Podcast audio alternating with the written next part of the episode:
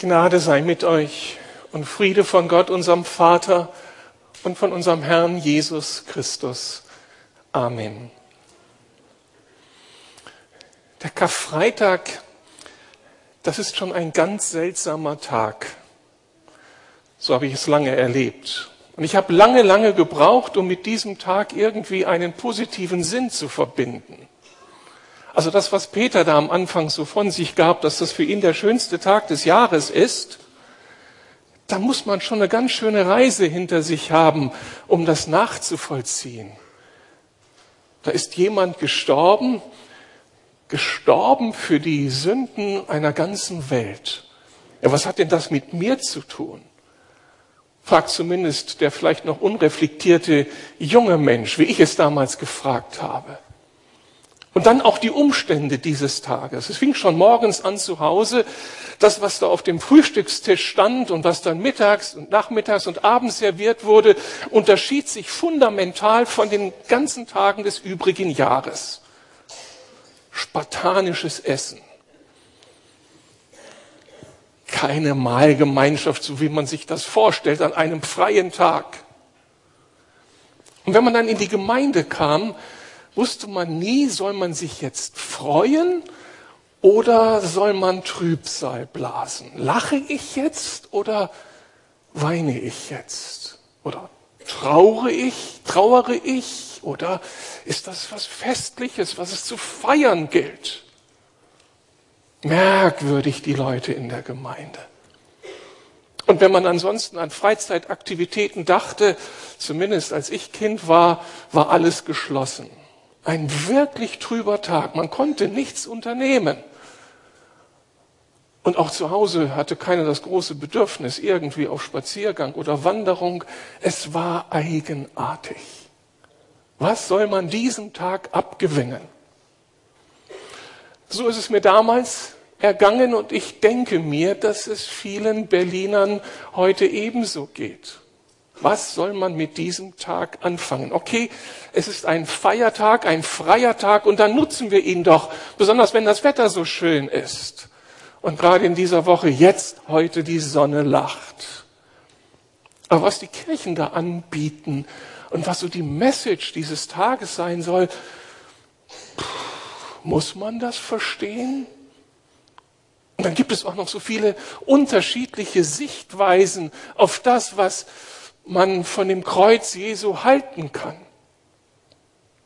Und damit switchen wir quasi schon in die damalige Szene in Jerusalem, so nach der Zeitenwende, und kommen zu dem Tag, an dem Jesus gekreuzigt wurde. Denn da finden wir eine große Menge von Menschen zusammen unter dem Kreuz und sie alle haben eine unterschiedliche Perspektive auf das, was da am Kreuz abgeht.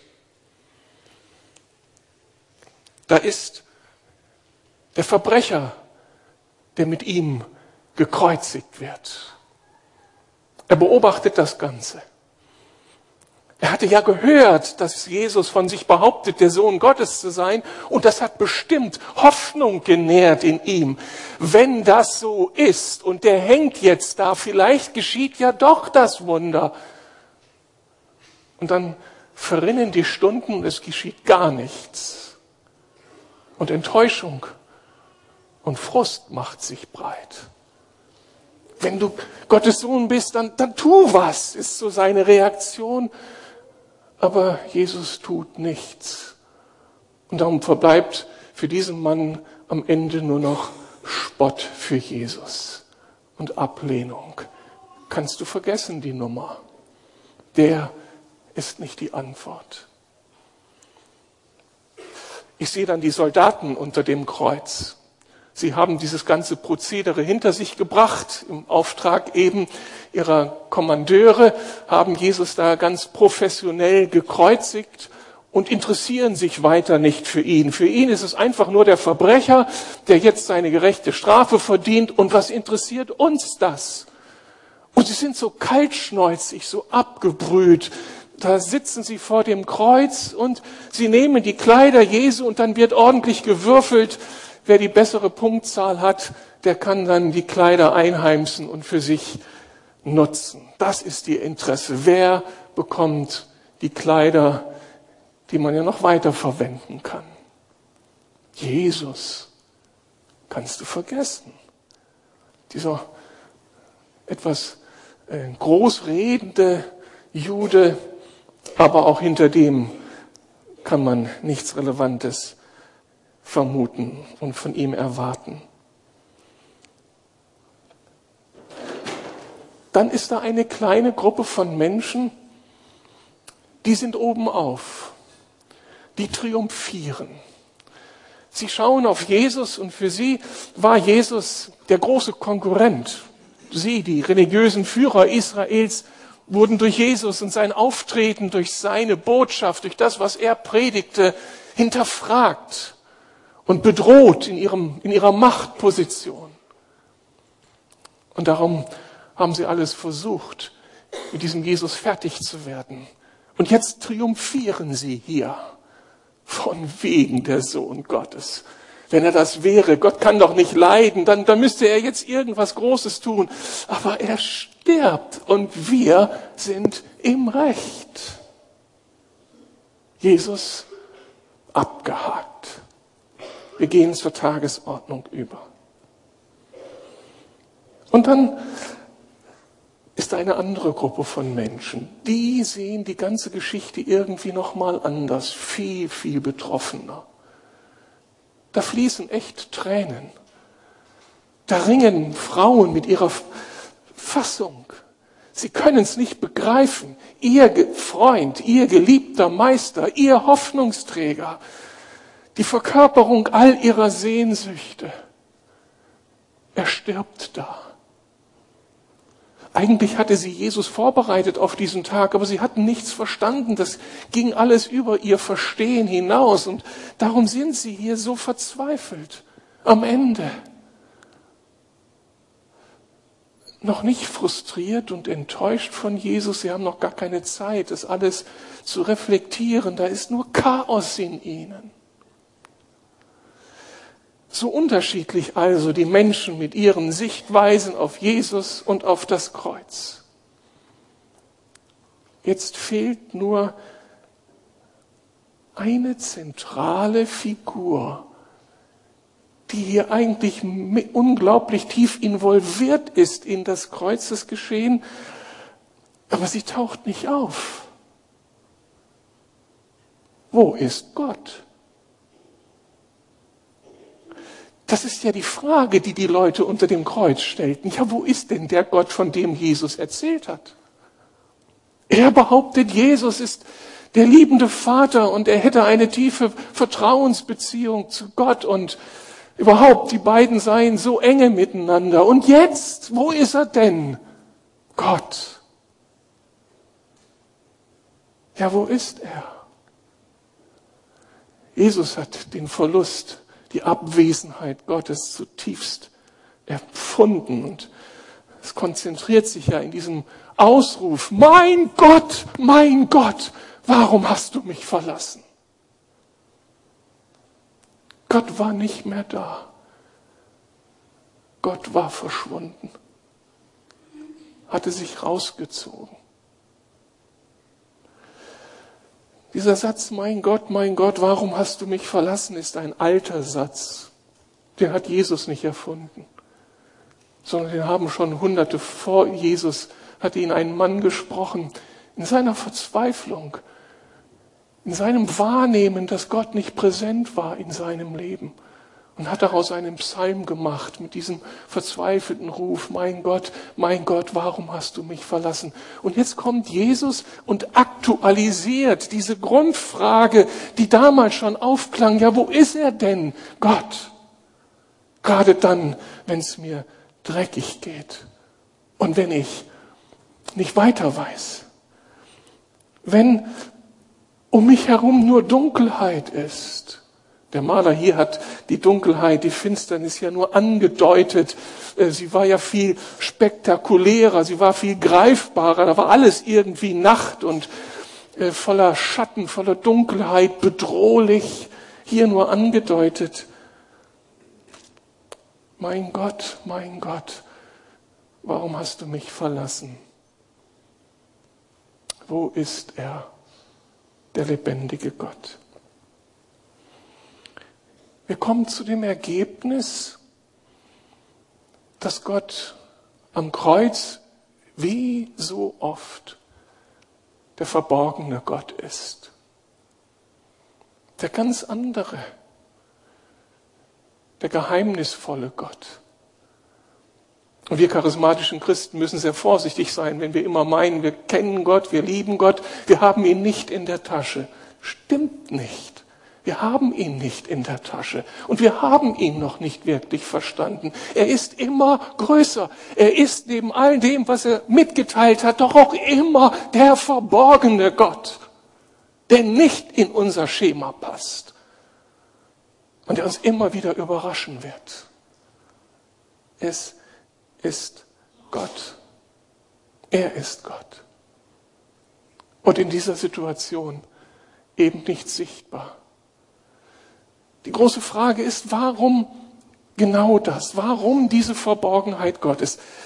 Die Bibel sagt klar, dass die Beziehung von Jesus zu seinem Vater wirklich eine total enge war, eine totale Liebesbeziehung, eine totale Vertrauensbeziehung. Es gab mehrere Begebenheiten im Leben von Jesus, da hat Gott sich genötigt gefühlt, das vor anderen zu sagen, mein geliebter Sohn, an dem ich wohlgefallen habe, den hört mein geliebter Sohn. Also die Beziehung ist intakt. Warum schweigt Gott, verschwindet Gott von der Szene? Zieht er sich zurück, der Vater, zieht sich der Heilige Geist zurück, der Tröster, der Rechtsbeistand, der ja uns hilft, die Probleme und Herausforderungen und Zweifel und unsere ganzen Notlagen zu überwinden. Aber er hat sich zurückgezogen. Ich ahne, dieser himmlische Vater angesichts des Kreuzes Jesu ein Gott voller Schmerzen ist. Ein Gott voller Leid ist. Da hängt sein geliebter Sohn. Das ist für mich die überraschende Neuentdeckung dieser Passionszeit. Ich habe zum ersten Mal versucht, die Passion aus dem Blick des Vaters zu sehen. Also wenn mein Sohn leidet, dann versuche ich doch bei ihm zu sein. Dann halte ich doch seine Hand. Und jetzt sieht der Vater seinen Sohn hier, seinen Geliebten und er ist nicht da. Und er verleiht seinem Sohn nicht das Gefühl, du, ich stärke dir den Rücken. Ich habe eine Lösung für dich. Sondern dieser Vater verweigert sich. Und in dieser Verweigerung ist er nicht kaltschneuzig und unreflektiert und abgegessen, sondern in dieser Verweigerung seiner Nähe zu seinem Sohn leidet der Vater. Ich glaube, wir können den Schmerz unseres Gottes nicht nachvollziehen. Denn die Beziehung, die er zu Jesus hatte, hatte andere Qualität als die Beziehung, die wir zu unseren Kindern haben. Das ist eine andere Nummer. Und darum die Frage, warum tut sich Gott Vater das an? Und warum tut er das Jesus an? Und warum tut der Heilige Geist das seinem Kompagnon an? Die drei sind eins, Vater, Sohn und Geist. Und damit berühren wir eine ganz, ganz tiefe Frage und müssen wir hinabsteigen in den Versuch, das Wesen Gottes zu verstehen. Zu verstehen, was da im Herzen Gottes abgeht an diesem Tag. Und Gott sieht eben auf der einen Seite seinen Sohn und er sieht auf der anderen Seite die anderen Menschen, die da unterm Kreuz sind. Er sieht den Verbrecher, er sieht die Soldaten, er sieht die selbstgerechten religiösen Führer. Und er sieht die Menschen, die da hinten in der Stadt sind, die vielleicht gekommen sind, um das Ganze sich aus der Ferne anzuschauen oder die noch gar nicht berührt sind. Das alles sieht er. Und sein Herz ist nicht nur gebrochen über seinen Sohn, der jetzt da leidet, sondern war vorher gebrochen über die Menschen, die ihm aus der Schule davongelaufen sind und die ihn einfach ignoriert haben. Er hat sie geliebt, er hat sie geschaffen, er hat uns geschaffen. Und was sehnte er sich mehr als danach, dass wir Blickkontakt mit ihm haben, dass unser Herz für ihn schlägt und dann konfrontieren wir ihn seit Menschengedenken mit unseren Launen, mit unseren Stimmungen, mit unseren egoistischen Wünschen. Und dann interessiert es uns nicht, wer Gott ist. Nur dann, wenn wir ihn brauchen, dann zitieren wir ihn herbei, dann machen wir ihn zum Dienstleister für uns. Wer lässt sowas mit sich machen? Und da sind wir schuldig geworden, untereinander, aneinander, haben uns das Leben schwer gemacht. Sitzt hier irgendjemand, der von sich sagen kann, ich habe ein reines Gewissen? Also mir ist das noch nie passiert, dass ich einem Menschen wehgetan habe, dass ich Unrecht getan habe, dass Menschen durch mich leiden mussten. Wir alle haben Dreck am Stecken. Und das alles sieht Gott, als er Jesus hier am Kreuz sieht. So, und dann hat unser Gott ein Problem. Ein unglaubliches Problem. Gott steckt in einem Dilemma, das unauflösbar scheint. Denn Gott ist auf der einen Seite der heilige und gerechte Gott. Und das heißt, dieser heilige und gerechte Gott kann jetzt nicht einfach sagen, ich bin großzügig, schwamm drüber über das, was mir die Leute angetan haben, über ihre Gleichgültigkeit, über die Schuld, die sie auf sich genommen haben im Miteinander. Ähm, ich bin der großzügige Gott und wisch das einfach aus. Nein, liebe Freunde, Gott ist ein heiliger Gott und ist ein gerechter Gott. Und bei dem kommt keiner davon. Schuld wird bei diesem Gott benannt und kommt bei ihm zur Sprache. Und er ruft den Schuldigen zur Rechenschaft.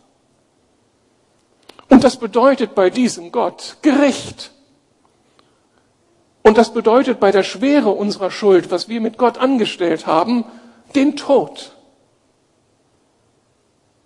Das ist die eine Seite der Medaille. Das ist das, was Gott auf dem Herzen hat. Und jetzt sagt mir bitte nicht, was für ein kleinkarierter Gott. Warum kann der nicht sagen, schwamm drüber? Was passiert, wenn uns Ungerechtigkeit angetan wird? Das hat mich erst vor kurzem wieder bewegt, als ich in der Tagesschau sah, wie da Opfer von einer Gewalttat so unzufrieden waren mit dem Ergebnis, mit dem Richterspruch dem Angeklagten gegenüber. Das kann doch nicht sein. Was hat der unseren Kindern angetan? Und jetzt kommt der so billig davon. Das ist doch nicht gerecht. Machen wir uns eigentlich bewusst, woher unser Gerechtigkeitsempfinden und unser Gerechtigkeitsbedürfnis kommt? Wo kommt das her in einer Welt, die angeblich eine total materialistische Welt ist, wo alles aus Zufall entstanden ist, die total materiebezogen ist? Woher kommt da die Vorstellung von Gerechtigkeit? Wenn wir Darwin ernst nehmen sollten, müsste man doch sagen, wir feiern den, der sich durchgesetzt hat. Und wie viele Leichen da hinter ihm liegen, interessiert uns doch nicht. Wir feiern den, der hier für sich was Gutes rausgeholt hat. Das ist doch das ganze Konzept. Der Fitte überlebt. Wir haben mal darüber nachgedacht, woher kommt unser Gerechtigkeitsempfinden? Die Antwort der Bibel ist klar. Dieses Gerechtigkeitsempfinden ist ein Echo ein Echo auf das, was im Herzen Gottes vorgeht. Gott ist gerecht. Und weil er gerecht ist, ruft er uns zur Verantwortung und ruft er jeden zur Verantwortung. Gott ist kein Papiertiger, kein Hampelmann, kein Dienstleister. Wenn Heinrich Heine das so lapidar gesagt hat, er hat mir schon vergeben, das ist ja sein Beruf, da könnte ich so hochgehen. Ja Mann, du hast überhaupt nichts begriffen. Gott ist nicht dein Dienstleister. Er ist der heilige und der gerechte Gott. Und wir sind seine Geschöpfe. Und wir werden einmal vor ihm stehen. Und das Urteil ist klar. Schuldig, schuldig, schuldig, schuldig, schuldig, schuldig. Das ist die Realität. Und das ist im Herzen Jesu und im Herzen des Vaters, als er das Kreuz Jesu sieht. Ein Bibelvers erklärt uns das nochmal. Gott lässt nämlich auch seinen Zorn sichtbar werden. Vom Himmel her lässt er ihn über alle Gottlosigkeit und Ungerechtigkeit der Menschen hereinbrechen. Denn mit dem Unrecht, das sie tun, treten sie die Wahrheit mit Füßen. Hier wird sogar vom Zorn Gottes gesprochen. Ja, unser Gott ist auch ein zorniger Gott dokumentiert sich auch im Auftreten Jesu. Also lasst uns Gott bitte nicht harmlos machen und so, so nichtssagend machen. In solch einem Gott möchte ich eigentlich auch gar nichts zu tun haben. Also das muss schon was Profiliertes sein. Gott ist der Heilige, Gott ist der gerechte Gott. Amen. Aber die Sache ist ja noch nicht zu Ende. Die Bibel sagt uns nun, dass dieser gerechte und heilige Gott zugleich der liebende Gott ist, der gnädige Gott ist.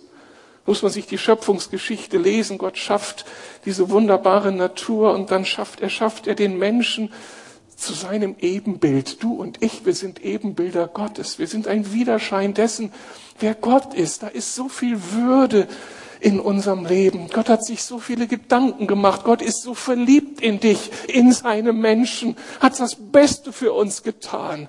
Gott ist der Liebhaber des Lebens, der Liebhaber seiner Menschen. Das ist auch mein Gott.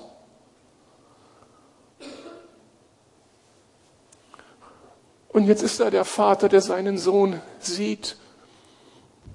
Er ist der Gerechte und Heilige. Und er ist der liebende und gnädige Gott. Jeremia 31, Vers 3 heißt es, mit unendlicher Liebe habe ich dich geliebt. Das sagte Gott zu seinem Volk. Darum habe ich dich zu mir gezogen. Aus Güte, aus Gnade. Das ist so die andere Seite im Herzen Gottes können wir uns jetzt den Konflikt vorstellen, dieses Dilemma in Gott vorstellen. Er ist der gerechte Gott und er muss der gerechte Gott sein. Und auf der anderen Seite ist er der liebende Gott. Er muss richten, aber er will doch lieben und nicht vernichten. Können wir ahnen, was in Gott abgeht? Diese wahnsinnige Spannung. Und Gott hat eine Lösung gefunden, die unglaublich ist, die wirklich unglaublich ist. Wir haben es mit einem Gott zu tun, der sich seine Liebe zu uns alles kosten lässt. Es gibt einen genialen Ausweg, nämlich dass Gott einen Sündenbock findet, einen Stellvertreter, dem er all die Strafe aufbürden kann, die er uns ersparen möchte. Das ist ja schon das Konzept im Alten Testament gewesen. Da wurden Unmengen von Tieren für das Volk Israel geschlachtet. Und jetzt dieses unglaubliche Angebot Gottes. Er lässt seinen Sohn sterben. Seinen Sohn, den Sohn Gottes, sterben für uns. Ich hätte nur für mich sterben können. Und du nur für dich. Wir hätten noch nicht mal für unsere Kinder oder unsere geliebten Frauen oder Männer sterben können. Da war nur einer, der diesen Preis hätte zahlen können. Und das war Gott selbst. Und er ist bereit, diesen Preis zu zahlen. Der gerechte und leidende und gerechte und liebende Gott hier am Kreuz bringt er das alles zusammen. Und er muss damit seinem Sohn zumuten, den Sündenbock zu spielen. Johannes 3, 16. Denn Gott hat der Welt seine Liebe dadurch gezeigt, dass er seinen einzigen Sohn für sie hergab, damit jeder, der an ihn glaubt, das ewige Leben hat und nicht verloren geht, nicht gerichtet wird. Gott hat seinen Sohn nicht in die Welt gesandt, um zu verurteilen, sondern um sie durch ihn zu retten. Wer an ihn glaubt, wird nicht verurteilt. Halleluja. Weil er den Preis gezahlt hat. Das ist doch genial. Sagt mal ehrlich, kann man sich sowas ausdenken? Wenn man irgendwie Gott konstruieren wollte, den Schöpfer dieser Welt. Wer denkt sich so einen Unfug aus? Gott der Gerechte, Gott der Liebende, das ist irgendwo nachvollziehbar. Aber dass Gott bereit ist, diesen Preis zu zahlen, das geht gegen alle Vernunft, das geht gegen alle sonstigen Versuche in der Welt, Gott und die Welt zu denken, das gibt es nicht. Das Konzept hat der Islam nicht, das hat kein Buddhismus, niemand hat das. Das ist so strange. Das kann nur das Original sein. Sowas kann sich nur Gott ausdenken. Und das ist für uns der Weg zum Leben. Und damit gewinnt Karfreitag eine Bedeutung. Das ist unglaublich. Peter, du hast recht bin ganz auf deiner Seite. Wir feiern das, dass Gott sich selbst treu bleibt. Gott geht keine billigen Kompromisse ein. Er hält fest an seiner Gerechtigkeit und Heiligkeit und hält fest an seiner Liebe und Gnade. Und das ist der Weg. Was machen wir nun mit diesem Befund? Ich habe jetzt nur Theologie betrieben, biblische Theologie. Aber wir gehören ja zu den Leuten da hinten in der Stadt. Was hat das alles mit uns zu tun? Ich möchte euch vorschlagen, dass wir uns einen Mann anschauen, der hier auf diesem Bild zu finden ist und von dem wir wissen, wie er reagiert hat. Da entdecke ich ihn. Dieser Typ heißt Johannes war der Lieblingsjünger Jesu. Er war ein ganz, ganz junger Mann. Überhaupt nicht vergleichbar mit Petrus, so der, der Brecher, der die Welt verändern wollte. Das war eher so ein musischer Typ, so Mama, Mamas Darling, der es verstand, ähm, irgendwie sich Sympathien zu verschaffen. Aber der hatte Jesus auch wirklich lieb. Und er ist einer der wenigen, der hier unter dem Kreuz ist. Und er hat diese ganze Geschichte wahrgenommen. Und er hat unglaubliche Antworten gefunden. Johannes hat es geschafft, diese beiden Züge in Gottes Wesen zusammenzuhalten. Den gerechten Gott zu sehen und den gnädigen den Heiligen und den Liebenden. Er hat nicht sich nur für die eine Sache entschieden. Also den liebenden Gott, den wollen wir ja alle, aber den gerechten Gott? Johannes hat aus Konsequenz aus diesem Erleben festgehalten an diesem Konzept und ihr habt gerade, ich war leider ja nicht dabei, Offenbarung ausgelegt, Rüdiger hat es aufgelegt. Und da ist gleich im dritten Kapitel dieser eine Satz an die Gemeinde zu Laodicea, wo diese beiden Züge im Wesen Gottes nochmal auf den Punkt gebracht werden. Da sagt der erhöhte Herr zu dieser Gemeinde, ich kenne deine Werke, dass du weder kalt noch heiß bist. Und weil du lau bist, werde ich dich ausspeien aus meinem Munde. Das steht im Neuen Testament. Das ist einer Gemeinde gesagt, die Jesus gefolgt ist. Ich werde dich ausspeien aus meinem Munde. Gott ist immer noch der Gerechte. Gott ist immer noch der heilige Gott. Aber Gott sei Dank geht es weiter. Ich überführe und züchtige alle, die ich liebe. Der Gerechte und der Gnädige, der Heilige und der liebende Gott. Und darum die Aufforderung, sei nun eifrig und tue Buße. Also das können wir nicht einfach nur so stehen lassen, ist ja jetzt nett, dass Gott gerecht ist und dass er liebevoll ist, also gehen wir zur Tagesordnung weiter. Nein, hier wird irgendwie eine Konsequenz angemahnt für die Leute in der Stadt, für dich und mich. Was ist deine Antwort? Ich will euch sagen, was meine Antwort ist.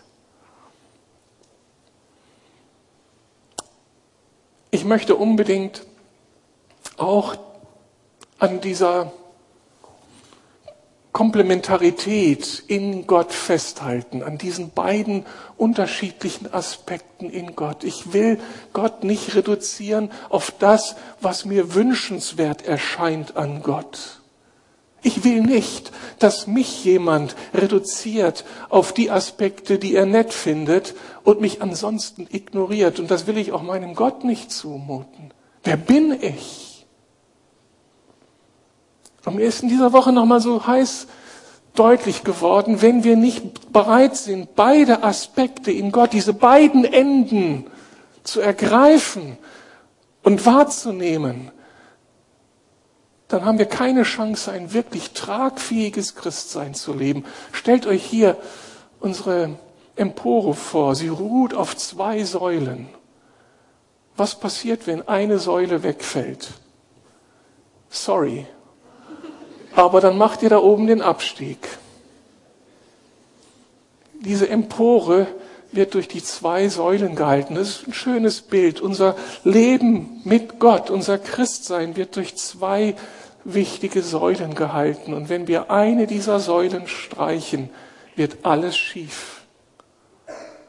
Du betest den gerechten Gott an und den Liebenden. Nimm die Gerechtigkeit Gottes heraus. Was passiert?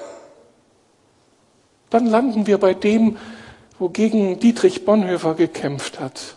Dann landen wir bei dem Konzept der billigen Gnade. Dann plane ich die Vergebung immer schon ein. Da kann ich ja machen, was ich will. Es ist ja sein Job, mir zu vergeben.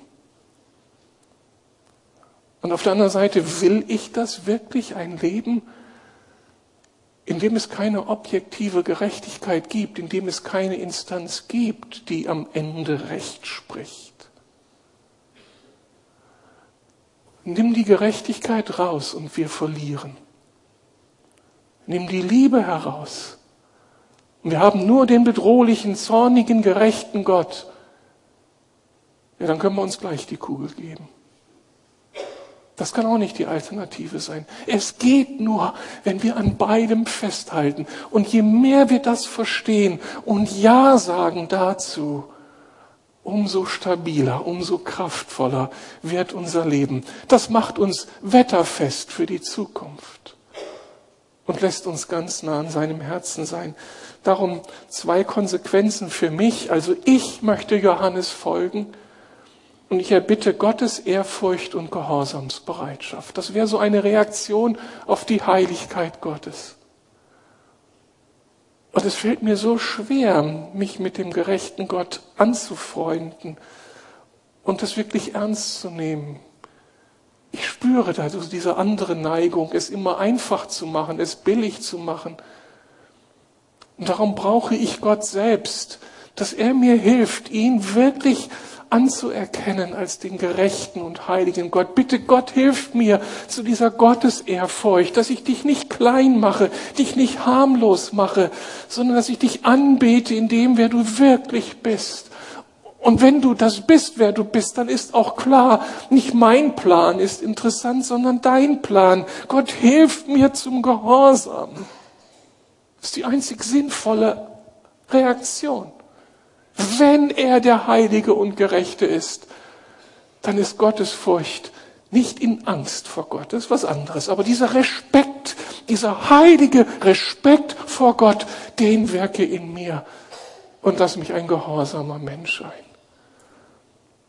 Indem ich das bete, bin ich in guter Gesellschaft. Das hat vor über 100 Jahren unsere Kirche ausgemacht, als wir in einer Zeit lebten, in der Gott eben tatsächlich demontiert wurde durch eine liberale Theologie und wo diese Spannung aufgelöst wurde zwischen gerecht und liebevoll. Und da waren es unsere Väter und Mütter, die gebetet haben und gerungen haben um ein angemessenes Gottesverhältnis. Und in dieser Zeit ist dieses Lied hier entstanden. Mehr Glauben verleih mir, mehr Licht und mehr Mut, mehr Trost und Vergebung zum Beten, mehr Glut, mehr Schmerz um die Sünde, mehr Scheu vor der Schuld, mehr Stille im Harren und im Leid mehr Geduld. Das ist der gerechte Gott. Und ich muss diese Haltung von ihm erbitten, denn sie ist nicht so einfach möglich. Und da möchte ich auch das andere wie Johannes erbitten, Liebe und Vertrauen in Gott. Unsere Väter singen, mehr Hoffnung entzünde, mehr Sehnsucht in mir, mehr Lust nach dem Himmel, also mehr Lust nach der Gegenwart Gottes, mehr Heimweh nach dir, mehr Ausblick nach oben, mehr Tröstung im Weh, in den Belastungen des Alltags also, und mehr Siegesgewissheit und mehr Kraft aus der Höhe. Ich stelle fest, Johannes Hartl ist nicht besonders originell. Wir haben zuerst an, dem, an die Mehrkonferenz gedacht und sie zelebriert. Denn es gibt noch eine dritte Strophe. Mehr mildes Erbarmen, mehr inbrünstige Lieb. Wissen wir, was Inbrunst ist? So das ganz Leidenschaftliche, wo es darum geht, mit allem, was uns zu verstehen, äh, uns zur Verfügung steht, Gott zu lieben mehr Sanftmut und Frieden, mehr Opfersinn gib, mehr Einfalt und Wahrheit, mehr Demut dazu. Ja, nimm mich, mich muss es heißen, und mach mich mein Heiland, wie du. Das habe ich in den letzten Tagen gebetet. Und das bete ich heute am Karfreitag. Wir bleiben von der Gnade Gottes abhängig. Denn das geht so ganz gegen mir, geht uns ganz gegen den Strich. Hier brauchen wir das Erbarmen Gottes. Aber genau dafür ist er ja gestorben, dass Gnade möglich wird und auch diese Gnade zu einem veränderten Leben. Wie reagierst du auf Jesus? Auf den Schmerz des Vaters, auf die Tatsache, dass Gott sich treu blieb. Er ist der gerechte und der gnädige Gott. Es sind uns Menschen vorausgegangen, ein Johannes, die ganzen Gründerväter des Mülheimer Verbandes, Millionen anderer. Und sie haben das in Demut ergriffen und im Glauben für sich gewonnen. Wenn wir jetzt Abendmahl feiern, dann kannst du deine Antwort geben. Bitte, bitte komm nicht zu einem Gott, dessen Job es ist, dir zu vergeben. Gott ist heilig. Komm mit einem echten Ernst. Gott, ich habe es nicht verdient, in deiner Gegenwart zu stehen. Aber ich wage es weil du der gnädige und liebende Gott bist. Und das ist der Weg, dass uns die ganze Liebe Gottes neu erschlossen wird. Lasst uns aufstehen und beten.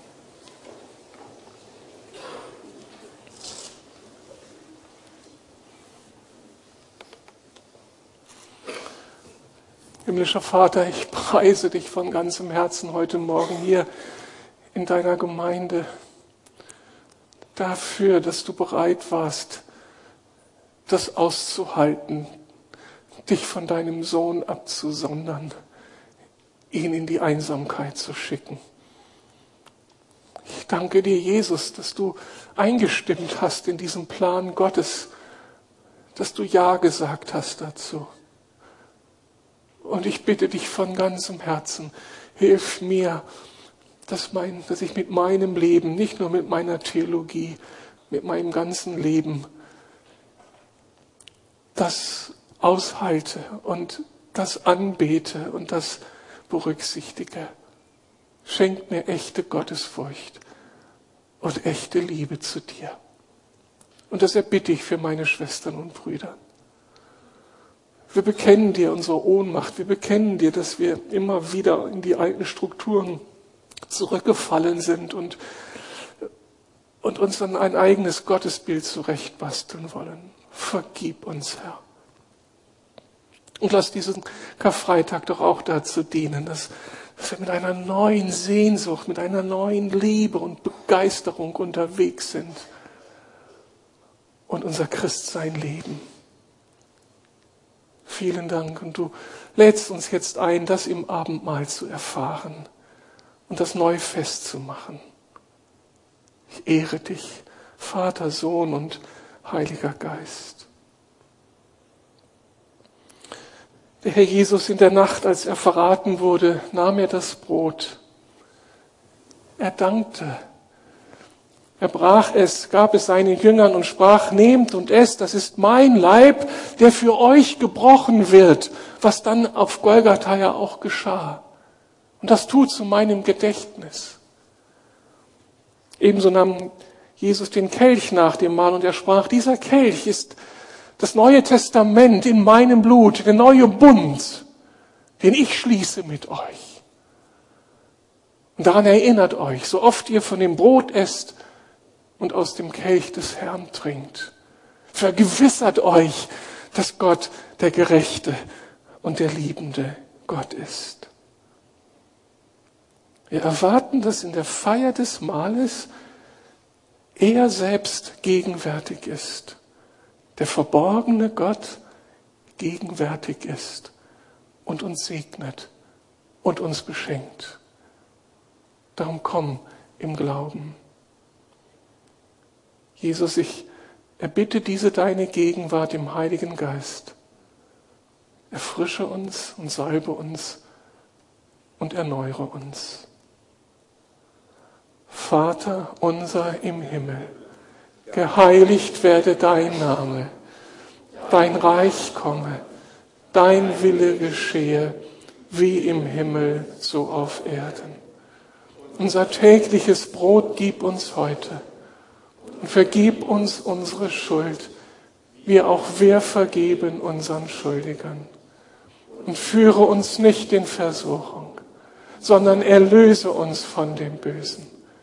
Denn dein ist das Reich und die Kraft und die Herrlichkeit in Ewigkeit. Amen.